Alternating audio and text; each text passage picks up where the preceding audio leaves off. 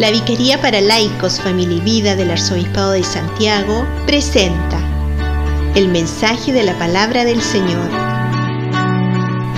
A partir de la palabra escrita en el Evangelio, nuestro diácono Ronald Salvo nos invita a meditar y contemplar a través de un mensaje mensual sobre las distintas formas de cómo y con quién podemos hacer viva la palabra del Señor.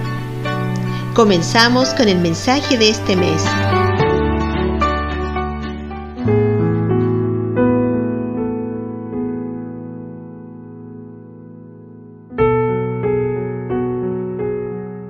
Dios es luz y no hay en Él oscuridad alguna. Si decimos que estamos en comunión con Él y andamos en oscuridad, mentimos y no practicamos la verdad. Pero si caminamos en la luz como Él que está en la luz, estamos en comunión unos con otros y la sangre de Jesús, su Hijo, nos purifica de todo pecado. Reflexión.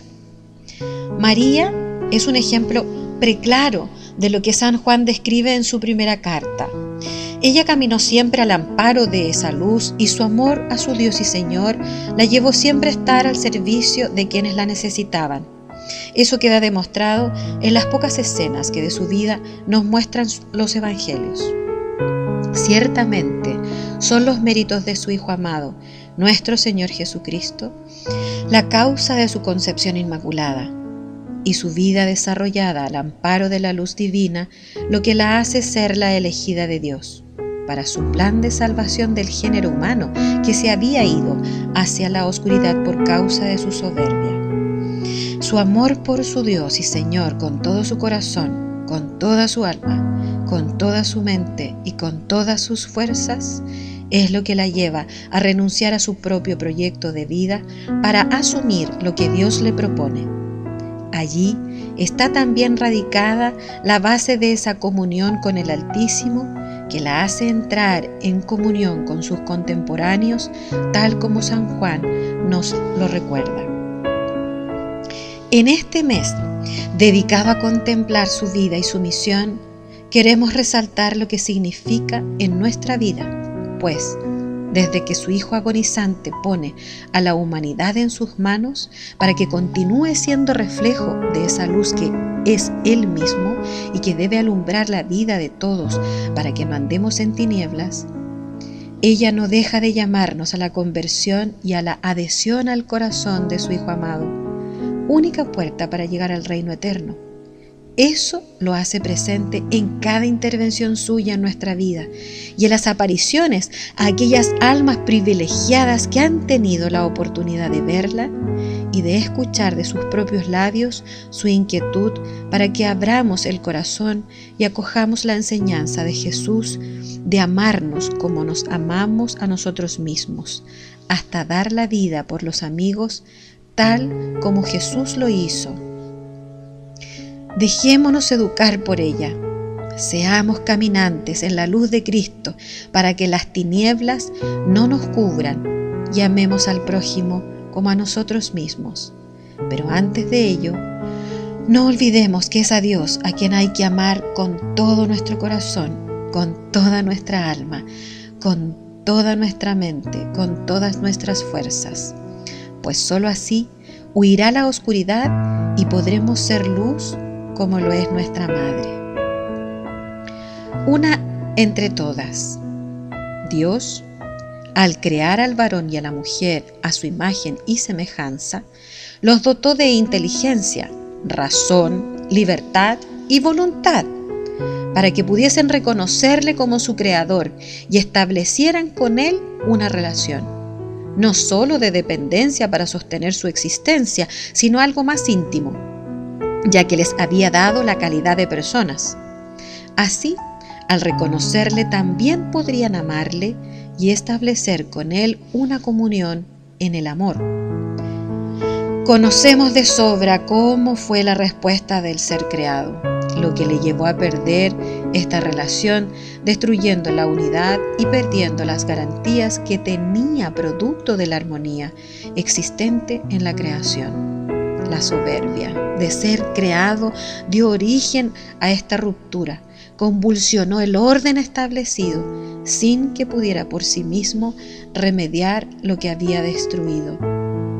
Dios, que es infinitamente misericordioso y no nos guarda rencor por lo mal que hemos actuado, vino en nuestro auxilio para poner punto final al desastre que habíamos provocado. Sin embargo, para poner en práctica su plan, quiso que fuera el mismo hombre quien compensara su soberbia con un acto de humildad y sometimiento a su santa voluntad. Pero en toda la humanidad creada no había alguien que pudiese, actuando en representación de todos, asumir esa responsabilidad y por esa razón eligió dentro de su creación al ser que se había mantenido fiel y conforme al modelo original al que Él había dado la vida. La elegida fue María, a la que envió su ángel para proponerle su plan. Todos conocemos su respuesta y cómo en un acto de humildad reconoce que está dispuesta a asumir su santa voluntad, declarándose libre y voluntariamente su esclava. Así se da inicio a la recuperación del orden previamente establecido y convulsionado por la actitud del hombre, lo que había cerrado a la humanidad las puertas del paraíso, introduciendo la muerte y perdiendo la vida eterna a la que el ser estaba destinado. El sí de María rompe el sello de nuestra condena y abre las puertas al Salvador, que es el mismo Hijo de Dios que asume nuestra naturaleza. Se gesta en el seno de María, nace como un verdadero hombre, igual en todo a nosotros, excepto en lo referente al pecado que en él no tiene cabida, y que libre y voluntariamente se hace responsable de nuestro pecado de soberbia. Cargando nuestras culpas, se ofrece como sacrificio compensatorio al Padre, abriendo por los méritos de su sangre derramada, las puertas del paraíso, llevando a todos los que se unan a Él al corazón del Padre. De esa manera se hace la única puerta para ingresar al reino eterno. María, por su relación privilegiada con su divino Hijo, es la llave maestra para abrir la puerta del corazón de Cristo, su Hijo, para que por Él podamos ingresar al reino de Dios y gozar de su presencia por toda la eternidad. Ella no solo es la súbdita leal que se dice esclava de su Dios y Señor, sino que supedita su vida a servirle y adorarle con todo su ser, con toda su alma, con toda su mente y con todo su corazón. Por ello, se pone en sus manos, acatando en todo su santa voluntad asumiendo integralmente el plan que el ángel le anuncia. Su disponibilidad le lleva a aceptar con la alegría al plan propuesto, la que manifiesta en el Magnificat cuando visita a su prima. Confiado, sin reserva, aunque no comprenda cómo se llevará a efecto lo anunciado. Dios por su parte, por los méritos de Cristo, la asume como su hija y en su Hijo amado como su propia madre. Y en los labios de Jesús la hace madre de toda la humanidad, misión que cumple a cabalidad. Testimonio de ello son sus diversas apariciones y los mensajes que nos va dejando. Ella es la nueva Eva que nos trae al Salvador. Si la primera abrió camino a la muerte, María nos abre el camino a la vida que nos regala Jesucristo.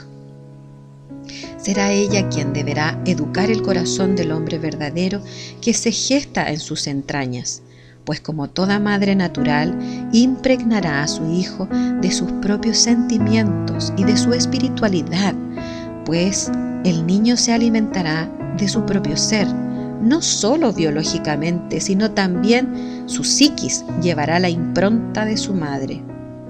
Es lo que podemos apreciar en el comportamiento de Jesús, su disponibilidad, su sensibilidad, su ternura, su empatía, Su apego irrestricto al Padre tiene su raíz en lo recibido de ella, en su gestación y en el tiempo en que compartieron la vida.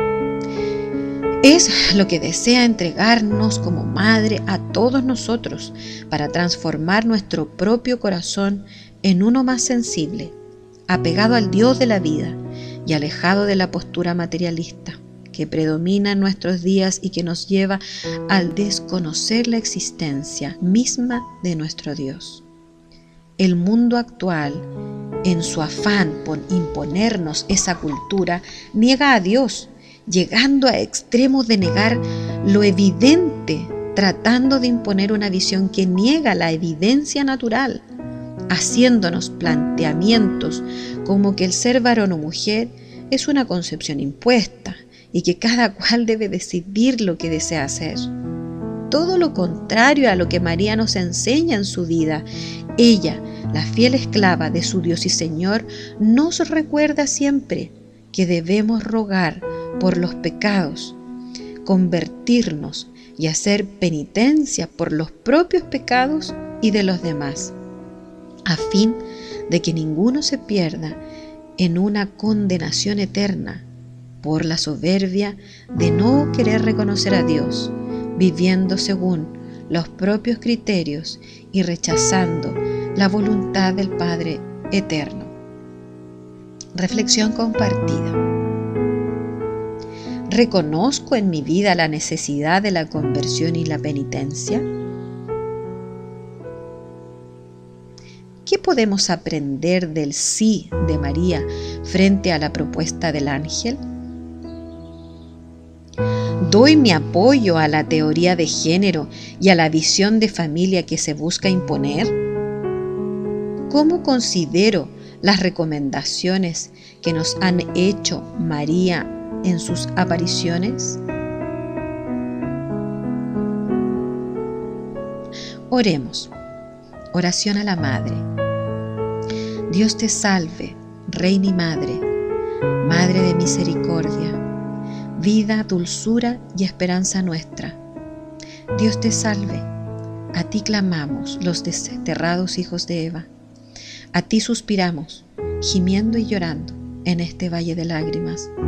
Ea pues, Señora, abogada nuestra, vuelve a nosotros esos tus ojos misericordiosos, y después de este destierro, muéstranos a Jesús, fruto bendito de tu vientre Oh clemente, oh piadosa, oh dulce Virgen María, ruega por nosotros, Santa Madre de Dios, para que seamos dignos de alcanzar las promesas y gracias de nuestro Señor Jesucristo.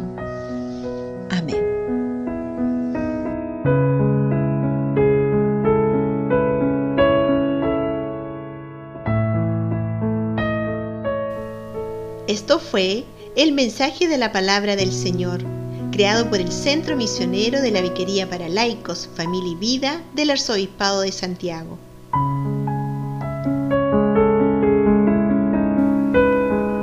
Creación Ronald Salmo.